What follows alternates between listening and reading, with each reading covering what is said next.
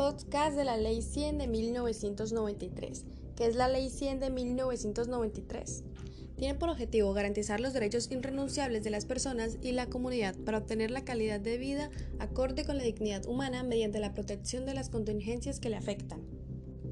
¿Qué busca la Ley 100? La Ley 100 de 1993 buscaba esencialmente reorganizar la seguridad social en Colombia con el fin de mejorar la calidad de vida de las personas, garantizando el amparo a la vejez y permitiendo el acceso a la salud.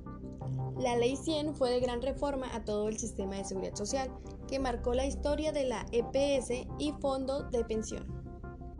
Quiero presentarles dos aspectos más importantes que esta ley trajo al país, las cuales son el sistema de seguridad social y el sistema general de pensión. Sistema de Seguridad Social. Este sistema se hace mención a la protección de los ciudadanos, lo cual equivaldría a que ninguna persona se encuentre sin acceso a asistencia médica, sin importar si se encuentra laborando o no. También acobija a las personas que por razones de fuerza mayor no pueden laborar.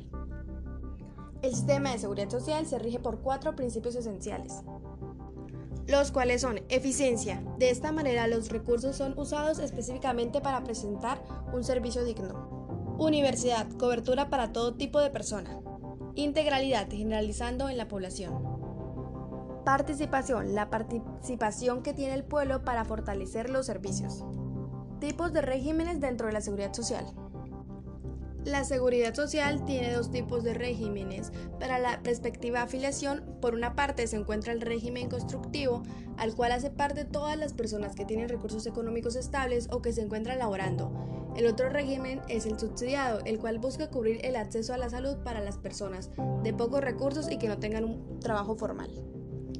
Sistema General de Pensión. La Ley 100 de 1993 obliga a las empresas a tener un fondo de pensión el cual podrá ser del régimen de prima media constituido por todos los fondos privados del sector, o también el régimen de ahorro individual de carácter público administrado por Colpensiones. ¿Es mala o buena la Ley 100? La Ley 100 de 1993 se caracteriza por ser la más criticada por algunos sectores políticos y demás centros de opinión.